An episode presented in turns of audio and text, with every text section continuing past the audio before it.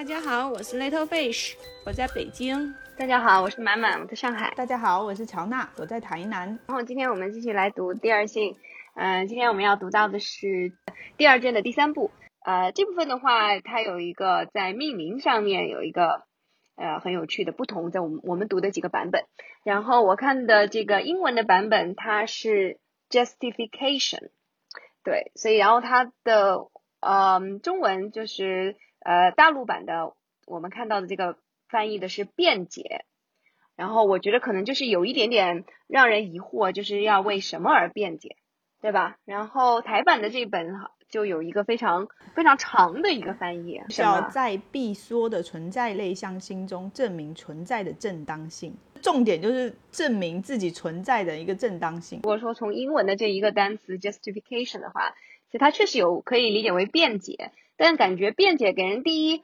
第一反应是说你呃做错了什么事情，或者你什么行为是不对的，然后你试图要去辩驳，嗯，但但是其实我我个人觉得，根据这一步的嗯这个位置的话，它其实是在讲呃女人当她面对自己这个无法改变的一个他者化的地位的时候，嗯，她是如何对这个地位进行合理化的，相当于自己安慰自己。对吧？自己给自己洗洗脑，然后让自己能接受这种状况，然后就有三这这一步呢，就有三种方式来进行。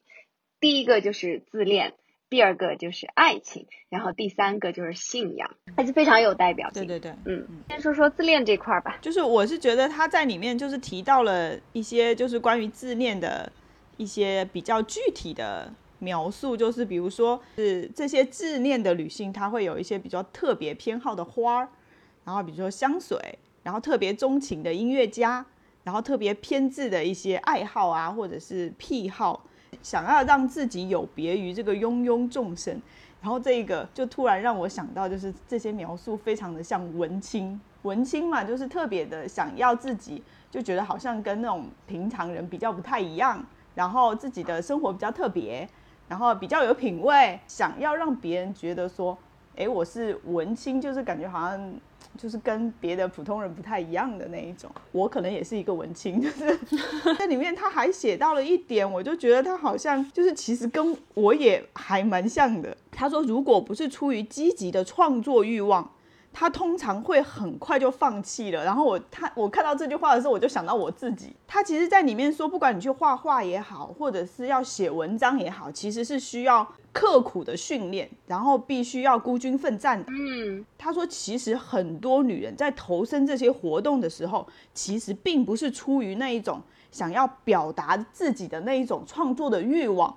所以他会很快就放弃了，然后我就想到我自己，就是我可能写公号啊、写文章啊那些，真的我就觉得说我自己好像不是真的出于我想要倾诉，或者是我想要非写不可的那一种欲望，才去写东西。就是我会反思到我自己的身上，这个主要是你的生活经历不一样啊，你没有，就说白了就是没有那么痛苦，对啊，没有那么痛苦啊。其实我觉得波伏娃他在这里是，呃，我理解的他是是这样子的一个意思，就我觉得还挺有意思。他认为他想就是去把女性的一些创作和，嗯，对吧，男性的一些创作，他把它分开来，然后去做对比的时候，你会发现他认为有一些女性或者，呃，他也说有一些女性，大部分男性，呃，在创作的时候可能是真的是出于一种存在主义的那个创造，哈，对，那个去探索的这个。但是有很多的女性，她画画呀，或者她去表演啊什么的。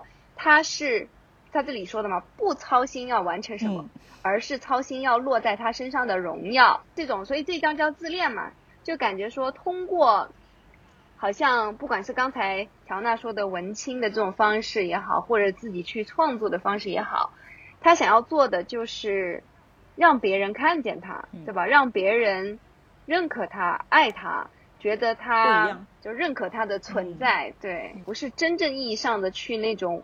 忘我的热爱，在台版的翻译里面，他用了一个叫“付出自己”。他就说，不管女性你要去做什么，你要成为真正的艺术家，你都得学会付出自己。其实就是全力以赴啦。就是如果你没有把自己就是全身心的投入到里面，就是真的很像那一种，就是你不写文章就会死，你不画画就会死。的这一种，我我觉得存在主义的要求真的太高了。你真的就是你没有把你自己投入到里面的时候，你都是不正当的，你没有那个正当的存在性。对对，我觉得就是那个艺术啊，就是，哎，还有三个特质，一个就是我个人个人觉得啊，三个特质，一个就是首先他得有这方面的天赋，另一方面他要经过刻苦而专业的训练。第三就是他真的要有那种痛苦的经历，就像上次咱们说到那个那个大提琴表演家，就是他那个哎那个女的叫啥来着？啊，她真的是跟马友友一样，就是同一个琴同一个曲子拉出来，真的就是不一样，真的就是他痛苦的一生才能够表现出那么厚重的感情出来。人到了那个份儿上，你你就是。不去搞这个艺术，可能你积压的那些感情就会把你给压垮，你就必须要往往外释放的那种，把你的痛苦拉给大家看，然后可能就不是为了得到别人掌声，而是把自己也表达出来。但是这一章里面所说到这些啊，很多女性嘛，这种自恋的女性，她就是为了为了炫耀自己，她会很很在意她的观众有多少。这里说他不喜欢对着寥寥无几的观众演出，所以说他这个就是其实是不是把自己对外的表达，而是想从外界收获到这些目光。他这个动机就是完全不一样的。是，反倒是接受了自己他者的这样一个地位，然后自己就都把自己当做一个他者来观赏嘛，对吧？然后就非常关注自己的这个自我，他得到的这个荣耀，得到的这种外在的一些。爱或者是一些关注，相当于有点把自己包装成一个产品来 sell 的那种感觉，是吧？就把自己打造成一个产品嘛。但就所以你就发现，如果说我们把跳出这个波伏娃的这个语境的话，就是今天真的很多人也就是这个样子，对吧？今天自恋就已经成为一种时代的时代病吧？我觉得，我就说，比如说像那个发朋友圈九宫格。就是感觉你如果不发这些，你好像就就你你你就没有旅行过一样。就很多时候真的就是为了得到别人的称称啊这个称赞，得到别人的点赞，然后怎么样的，就感觉确实他真的是有一种非常强烈的自恋的一一种动机。我就是为了度假，我是我是为了自己，对吧？我就是想要好好的享受一个假期，或者是我要创作一些什么作品出来，那我这个其实是。完全，当我沉浸其中的时候，我就已经得到了满足了。其实都不见得说我一定要把这些呃作品马上分享到朋友圈，确实是两种很不一样的状态。但是表现出来的时候似乎是一样啊，都是一些文艺的东西。朋友圈也是营造一种人设。我今天有看到一句就是特别震撼我的话：你要如果你要去寻找你人生的意义的话，他就说你就问你自己。除了在社交网络上留下的痕迹之外，你有什么作品？做了什么事？嗯，真的可以好好的问一下自己这句话。这个问题非常存在 主义，对吧？就是到底你做了哪些事情是符合存在主义 价值观的？对啊，而而不是流于表面和 虚假的社会。但如果你是从事一份工作的话，其实你工作上的东西你是不会放到社交网络上的呀。但实际上，你为了这个工作，嗯，特别是像我们这种学理工科的啊，我们会会十年如一日的去去从事一个事情，然后嗯，把它那个技术做得更更加精一点。所以这就是就蛮挺符合存在主义的观点的。这就是你的回答呀，就是你愿意去相信，然后愿意去做的东西，在社交网络之外，就是不是为了要去炫耀给别人看的，而是你自己真正投入去做的这个东西。对，这就是你的回答。对。但是很多人不是这样的，对呀，但也为了是为了挣钱吃饭的问题啊。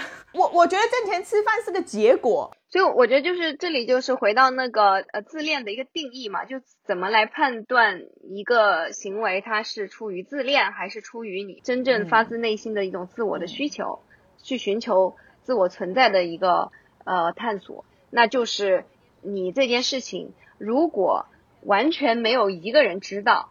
是吧？没有任何人知道，没有任何人看见，你也愿意去做，你还是会想去做的吗？你也愿意去做的吗？对吧？这不就是这个这个问题？如果你的回答是是是的话，你可能这件事情它就不是属于自恋的那种。然后今天的话，就是社交网络真的是社交媒体真的是放大了我们这种自恋的倾向。我觉得相信每个人都都会有嘛。我的很多学生，还有或者说一些比我们再小一点的呃人的话，就是真的都在很多人都在讨论这个外貌焦虑的问题。一天跟一个学生聊的时候，他就是刚刚上大学嘛，然后他就发现，哎，一上大学怎么大家都整容了呢？就是基本上所对哦，有这么严重了？基本上所有人都至少去拉了个双眼，有很多人就从此以后，对吧？就开开眼角啦，然后完了就垫垫鼻子，然后就就开始了。我真的觉得就是现在已经已经真的有点夸张了。包括就是我觉得整个的社交媒体是推推波助澜的嘛，对于这个东西，包括你看像现在那个小红书，对，然后。然后还有所有的关于，现在最近有一个很火的东西叫做生图嘛，明星生图，所谓的没有修过的图，评价看谁的生图。最能打我，我觉得这个是最要命的。就是说，本来只有明星，因为他工作的性质、他的职业压力要求他保持这样子的一个年轻的人设。是。结果你现在一个常人，你的工作并没有对你的外在形象或者你的年龄要求那么高，然后你就因为我要在朋友圈或者说我在社交媒体上要为了展示个，就把自己打拉到了跟明星一样的对你的外貌的要求，这不是一种自我提高要求吗？是的呀，所以就开始了这种外。貌的内卷嘛，最后大家都卷成一样的网红脸。这里波伏啊，他有提到，就说，他说，呃，当然是在他那个年代哈，他是说，美国女人想要让自己成为偶像，结果她就必须先让自己成为爱慕者的奴隶。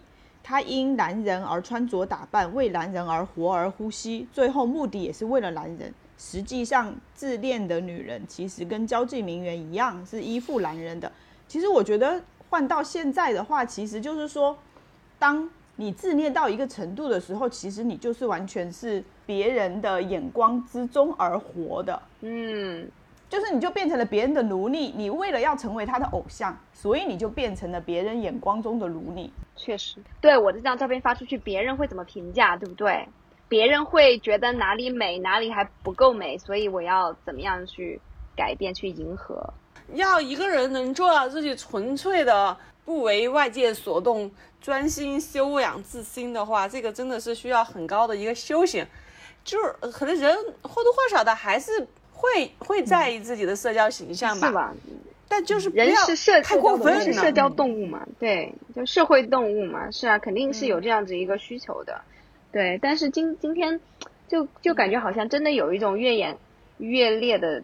趋势一样的就有点夸张，表面上看上去好像是在热爱美，或者说是爱自己，对吧？然后我所以把自己收拾的漂漂亮亮的，然后非常的有气质，然后完全冻龄，对吧？但其实本质上是什么，对吧？我们自己真的要去反思一下，很有可能本质上是出于一种对对别人评价的一种恐惧，还有一种就是就是一种自恋嘛，没有找到更好的精神。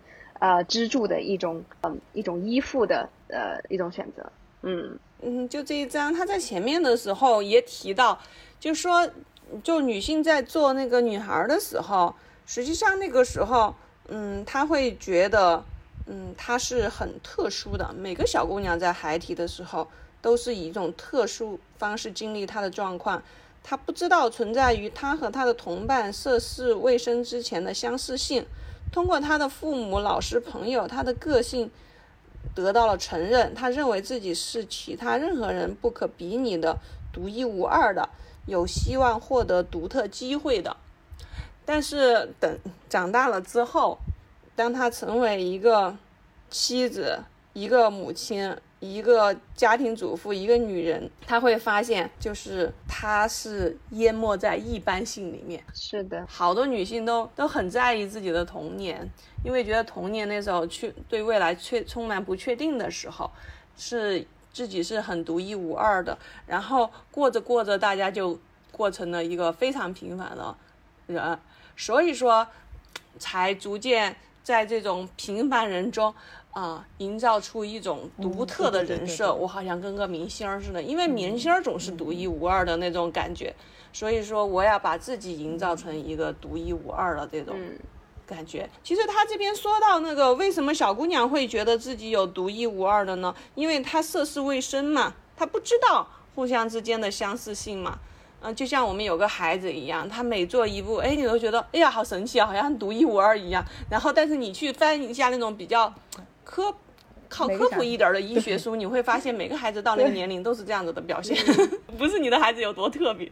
所以说，我就觉得现在的社交网络打破了这种限制，就是让你知道你跟其他人没啥区别，就是。大家都这样，而且很多人比你更美，很多人过得比你好，对吧？很多人比你有钱，所以这个就是比你更优秀，心里面就无无法接受了，对，就崩溃了。对，从一个独一无二变成了芸芸众生，而且连芸芸众生里面都不算是好的那个，需要一种一种找到一种防御，对，一种一种防御心态嘛。对，我是感觉波伏娃他基本上说这个这一章的话，他说的。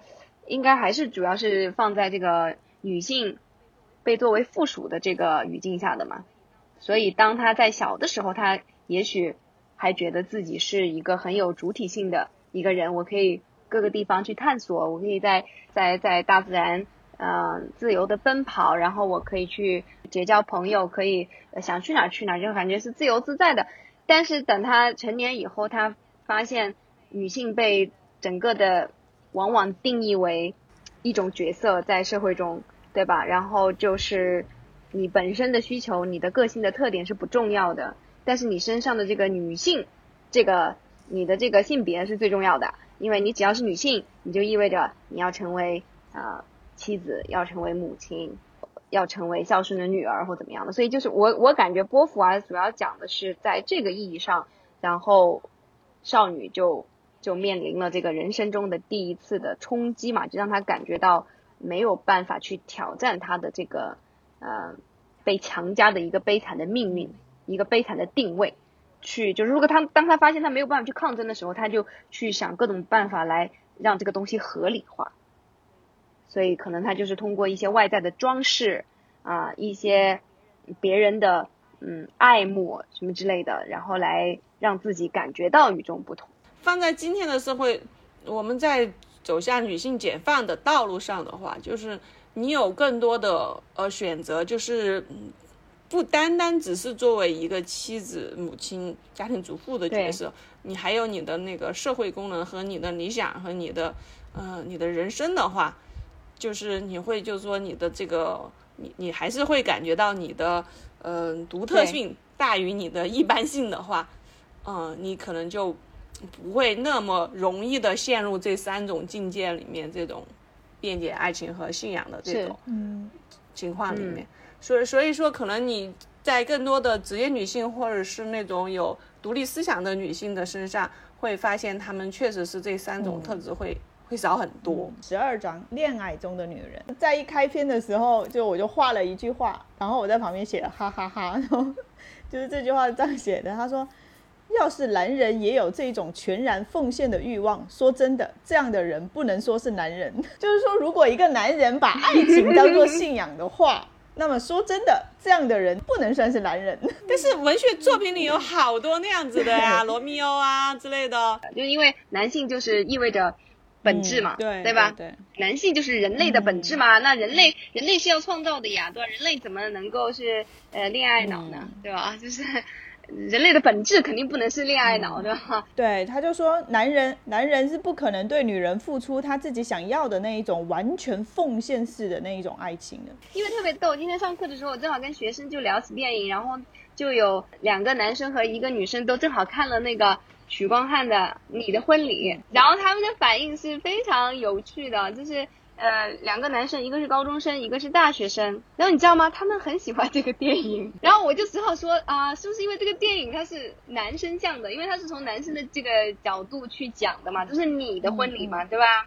你看是多么对象化的，就是他者化的一个名字。那个女生就非常受不了这个狗血的这些设定，然后她就说：“我是绝对不会。”喜欢一个恋爱脑的男人的，就是这个女女生，就是说这种人太讨厌了，她就就觉得太他太看不上了。两个男孩的话，当就是两个男男生的观众在看这个电影的时候，他已经是有点像是陷入了波伏娃刚才说的这个自恋的这个这个误区一样的。他们肯定自己在内心深处是有有一些共鸣的，因为他们会想到自己年轻的时候也是会这么做一些就是所谓很傻的事情，对吧？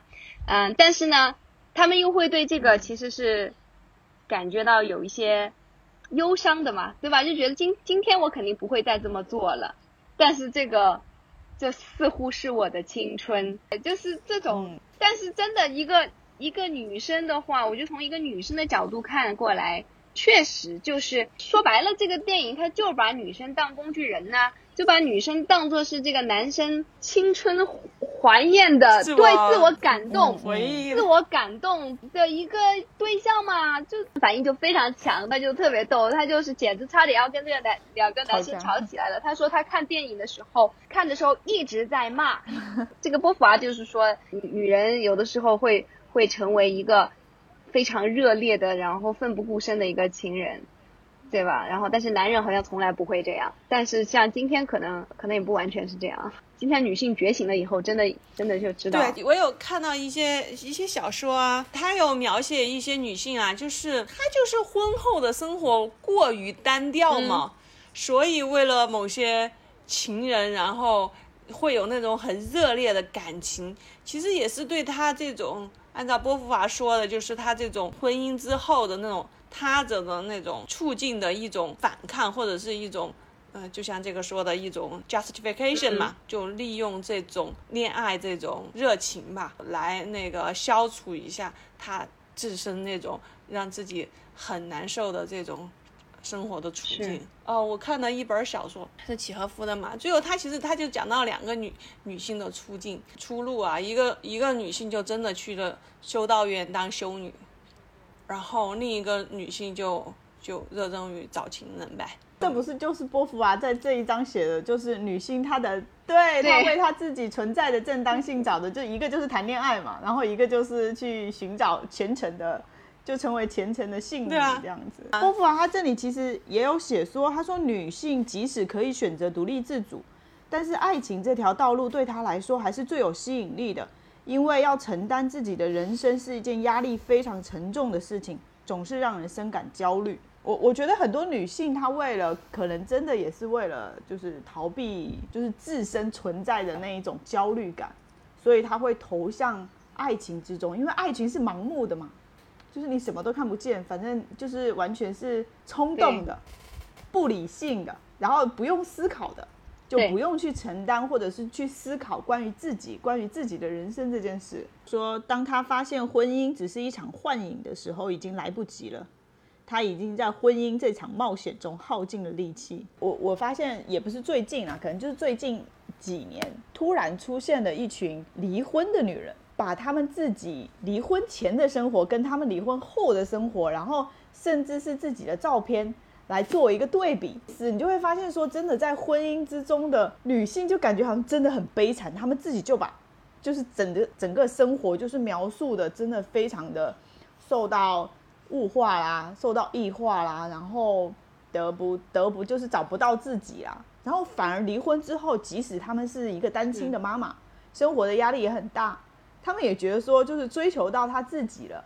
就是有他自己完全的生活啦，虽然很难走的路上，但是他们也活出了他们自己。但是他说的很好啊，他就说女性的解放是不可能通过个人的解放来实现的，她的解放必定是一个群体的解放。要在自己的身上去克服时代是很困难的嘛，对吧？你最多也就只能切割一下，比如说像，因为因为女生，你像就像乔娜你刚才说的这些选择，嗯，一个人生活的女性的话。他非常，他们非常的有勇气，但是在今天的社会，他们也要面对多得多的挑战。对，其实你们说到这个，我就想起来了，就就像我作作为一个工程行业啊，这个行业对于女性的那个职业歧视还是蛮严重的，因为他工作性质的原因，他认为你要更多的在工作中要去跟男性打交道。其实你反而想想，如果不歧视女性，这个行业有很多女性的话，那也不存在说因为我要各种。跟男性打交道，然后就会就会觉得你还是找一个男性比较好这个就是。但相反，现在这个现在这个公司呀，它它是一个美国企业嘛，所以它有它需要政治正确的啦。就是我们最近刚发了个新闻，就是说女性的员工已经超过百分之五十，而且高管比例也超过了哇，太好了，就女性的。对，是一个群体的解放嘛。其实这个，其实现在我所在的那个职业要长期的出差，并不是说一个对，嗯，女性很适合女性干的，但是只是说他这这个公司的政策，它就是要求要那个 diversity 和 in inclusive inclusion 吧，那词儿叫啥？就是。多样化和包容性嘛，那那你一定要走 这个政治正确的路线，啊，要所以说这个我就能理解，这个真正女性的解放，它不是一个人能做的，因为我不能够去扭转我自己，不能够啊证明我有多么的优秀，我多么的适合这个工作，然后让人家扭转这个行业不应该去歧歧视女性，对不对？但是你反而通过那个。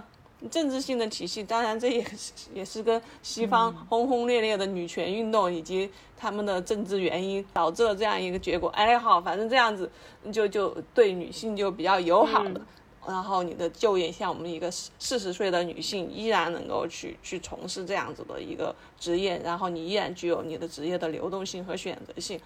所以说这个事情真的是需要整个社会去推进和所有女性一起去去完成的一个事情。啊，我是觉得这一章就是谈到爱情的时候是非常有意思，就是不知道我觉得是不是说每一个其实嗯成熟了的人、清醒了的人都会 都会呃就是意意识到爱情这个东西的虚幻呢？我们有一个听众就是不是就是不能够接受吗？因为波伏娃这个地方写的简直就是。一个一个段子一样的，对吧？我觉得太太有意思了。他就是说，如果一对情侣一起陷入了激情的绝对深渊中，全部自由便降低为内在性，于是只有死亡能够给他们带来解决方法。然后这个就是 Tristan 和 Ether，然后这我我忘了他的那个英文怎怎么说，大大概是这个吧。反正这是一个很著名的一个呃爱情悲剧了。波伏娃就有一句评论，叫做“一对天造地设的情侣死去了，他们死于无聊。”所以，所以我觉得他就是真真的是说的非常对啊，就是因为像现在好多的那个那那种爱情剧，或者说哪怕是职场剧，对吧？今天就是我们都要吐槽的，就是不管是什么剧里边的主线啊，总是爱情线，是吧？然后就是两个人就是什么都可以舍弃，对吧？只要为了对方，然后。事业也不做了，钱也不挣了，啥也不要了，然后就是为了对方。那其实就是他说的这种啊，对吧？他们就一起陷入了激情的绝对深渊中。真的，如果说他的这个激情得到了实现，他们还拥有什么呢？他们只拥有了无，只拥有无聊了。这个时候只有死了。再再往下，你。不知道还有什么样的路了，就已经没有没有超越性了。你只是互相贪贪吃蛇，寓意的那个那个蛇首尾首首尾相吞的那个蛇一样的这种感觉。我觉得他就是说，他对于真正的爱情是应该是有共同的理想、共同奋斗的战友，是吗？其实我们刚才讲的这种这种绝对的激情，其实它就是被爱的人一种绝对价值，就是神话了一样的嘛，对吧？就好像你你对你的爱人的那种爱。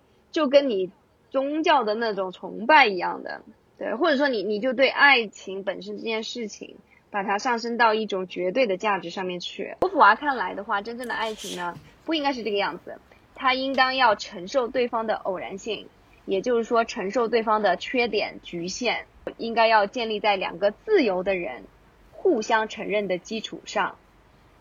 一对情侣的每一方会互相感受到，既是自我，又是对方，每一方对都不会放弃超越性，也不会伤害自身，两者将一起揭示世界的价值。这个存在主义，连谈谈个恋爱都必须得这么积极向上。它里面就讲说，那个恋爱中的女人总是会问说。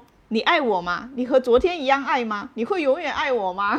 这种其实对男性来说也是一种枷锁，就是因为他觉得男性他本来就是天生就是要要去超越自我的嘛，他就觉得说女人其实他这一种就是把自己完全的交付给男人的这一种压力，其实对男性来说也是一种枷锁。写的非常的一针见血的。然后就是女女性的她嘛，呃，满心欢喜的为男他服务，但是这个男他必须要感激的承认这种 服务。按照忠诚的一般辩证法，奉献就变成了要求。我完全认可波伏娃说的这个嘛，就是真正的爱情是真的应该建立在两个自由独立的人互相承认的基础之上的，不能是一方无底线、无无止境的奉献给你，然后但是同时他其实又在用这种奉献来控制你。好多男男性就是说一开始跟女性相处的时候，特别不明白他为什么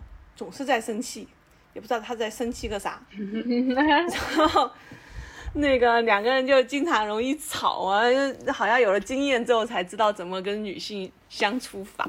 其实就是这个女性她那个奉献完了之后，他就会有要求啊。然后就就像我们说的，要问你你是不是爱我啊？多多无聊啊！这每每天这么问多无聊啊。对啊，还有他可能你他为你奉献了一些事情，他不明示，他希望你能看到，但是你可能。对的，然后你没有你没有看到的时候，他就会很生气，是就会觉得说你你应该要非常的了解我，你一定一定要能够，对吧？看到我眉毛动一下，你就知道我是要哭还是要笑。就是，而你一旦不是这样子的话，我我就我就会觉得说，这这里还有爱情吗？对吧？就是，其实就是把这个爱情升华到一个放到一个特别神性的一个地位了，就是。波伏娃最后他讲的这个就讲的非常非常好嘛，他就说，呃，有一天他希望有一天女人或许可以用她的强去爱，而不是用她的弱去爱，不是逃避自我，而是找到自我，不是自我舍弃，而是自我肯定。最近我不是在看那个叛逆者，就很多的那个评论都是说那个女主是比较工具人嘛，但但是如果我们就稍微抽离一下吧，就是说可能在情节推动。和人物塑造上啊，这个女主可能是有一点工具人吧，对吧？嗯，但是其实如果说我来抽离一下的话，就是这个男主和女主的爱情啊，其实是比较符合这个这个定义的。他们真真的是说，就是为了因为共同的理想，一种嗯共同的信仰而互相吸引，对吧？然后的话，同时呢又不断的其实是在彼此身上，就像波波伏娃说的一样。啊，这个是他引用波伏娃引用的《认识自我》的这个著作里边的一句话。他说：“爱情在使我们摆脱自身的同时，也自我显示，就是也更多的认识到自我。”哎，所以我就觉得他的这个，其实你要说叛逆者，他这个设定就是说一个国民党的特务接触一个共产党的共产党的这个一个女地下党一个女孩，然后他爱上了她，爱上了彼此，那意思，因为他们因为这种身份的。这种差别，对吧？让他们其实也是不断的去在追问自己，到底我是谁，对吧？到底到底能够定义我的是什么东西？我感觉他们也会追问这个东西，对吧？是我的党派，是对吧？是我的信仰啊，是我的选择，就是会有很多这个啊。我觉得可能没有人从 这个角度分析过叛逆者，因为这个电影它确实嗯拍的有电视剧拍的。嗯，没有特别多的感情戏，嗯，对，是，对，这个这个是很难得的，真的还挺难得的，就是一点没有恋爱脑的这种，就全部是还蛮接近真实的情况下，他们很有可能会产生的这种互动的方式是非常克制的。看完以后让我觉得好像又相信爱情了，就觉得说这种这种两个人他们的这种爱情好像真的是比较理想化的。对吧？就是比较符合这个爱情应有的定义的，就还挺难得。嗯，我看《叛逆者》的时候，其实我对女主的印象还蛮深刻的，就是其实她就让我想到说，其实，在民国那个时代啊，就是进步跟独立的女性其实很多的。就是她最后跟他爸告别的时候，就是她要去根据地了，然后她告别的时候，她也说她长大了，她要做出她自己的选择。真的联想到说，其实，在那个就好像那个 Nito Fish 讲的，真的是在那个有信仰的年代，我觉得女性就是真的是感觉好像就是觉醒的力量比较强烈。从这个角度来说，其实这种是真正意义上的一一一种自我的对自我的追求。但是说实在的，我对乔娜刚才在说讲的那一段，他在机场去告别他父亲那段，其实我我感受还挺深的，因为我感觉她是独独女，独生女嘛，我感觉她是独生女啊。然后她的妈妈也去世了，富家女嘛，说爸爸我要去干革命了，对吧？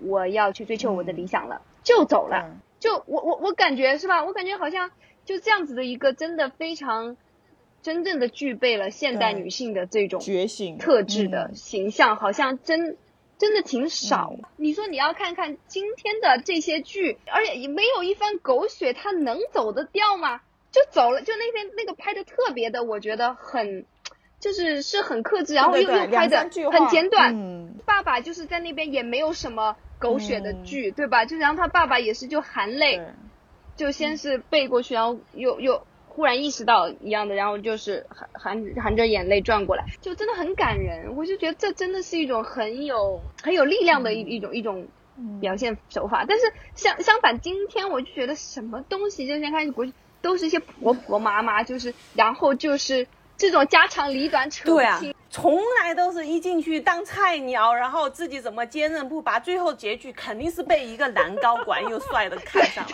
他俩好上。对对对，哦，就没有正儿八经你职场剧，你就一直打怪通关，好不好了？忽然你就这个从这个小的场景，我忽然又联想到，这前段时间被骂的很惨的，也是那个我的姐姐嘛，你们你们没看是吧？我去看了的。嗯，对，因为他最后让姐姐，其实他是一个开开放的，当然是开放的结局。但本质上就是说，就是还是让姐姐要去承担其他所谓应有的责任，是吧？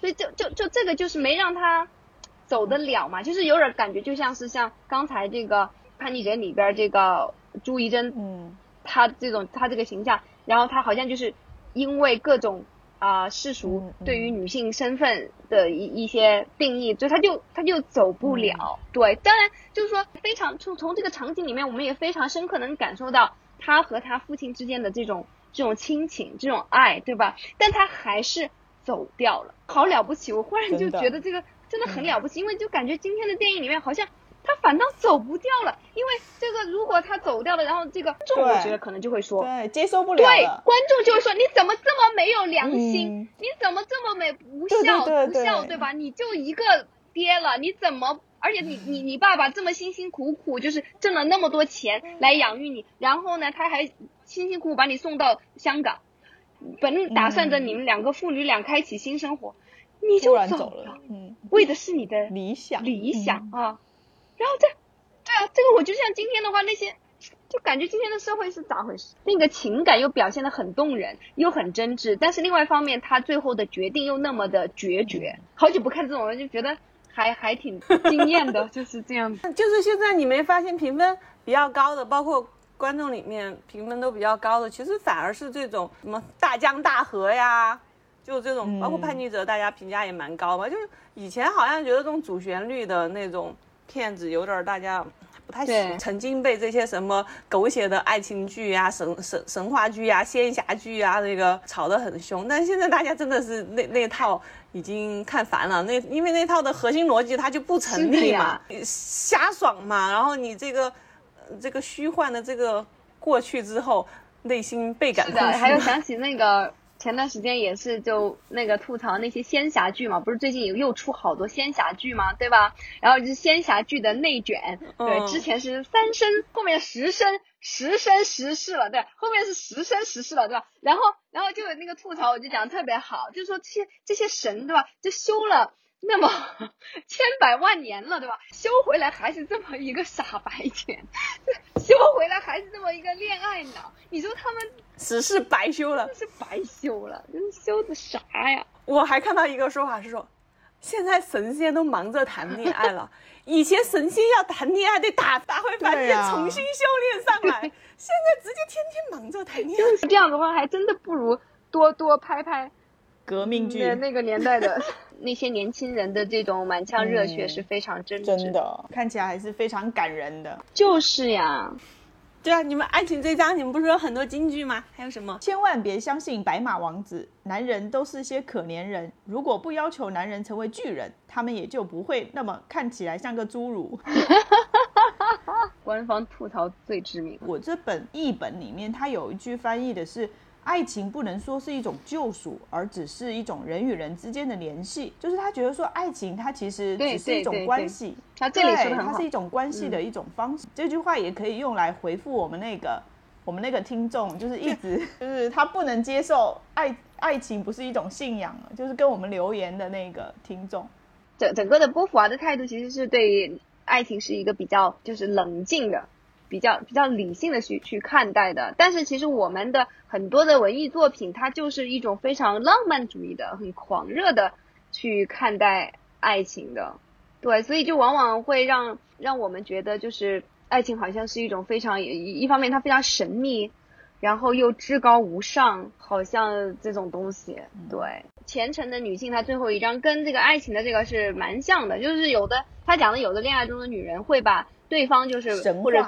把爱情这件事情捧到对，就是神一样的一个地位嘛，所以其实都是这样子，就是通过，嗯，这种，就是因因为把先把这个，呃，先把一个定东西定义为绝对的，具有无上的荣耀的，然后又把自己对，又把自己跟他绑定在一起，然后就自己从而觉得自己对也是有自恋的那一部分，对，觉得自己也是荣耀的，就是有那个至上的价值，也是荣耀的，是嗯。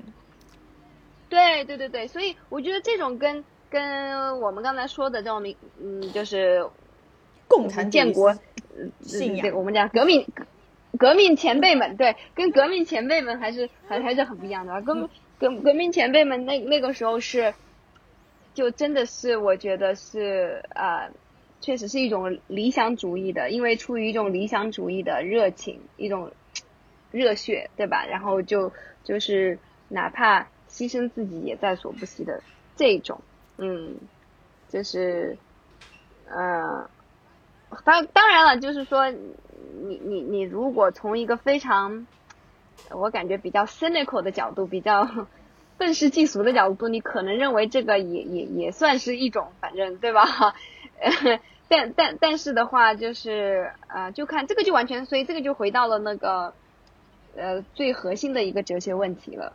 是吧？什么叫做找到自我？什么叫做追寻自我？是吧？什么叫做去探索世界？对对。其实我觉得这三章连起来，第一个就是说把自己塑理想化嘛，就塑造一个理想化的自己，对不对？然后这练，然后第二章就是塑造一个理想化的对象，恋爱的对象，是吧？然后再通过这个对象，然后好像自己也跟着升华了一下。然后第三个就是，如果自己和对方都无法理想化，现实都狠狠的给你打了耳光的话，那你就塑造一个理想化的神了。这个总没人给你打，对对啊，这个就没人给你打耳光了，是吧？是的，是的。我觉得这个其实这三点也是一个递进的一个关系。是的，是的，概括的很对，嗯。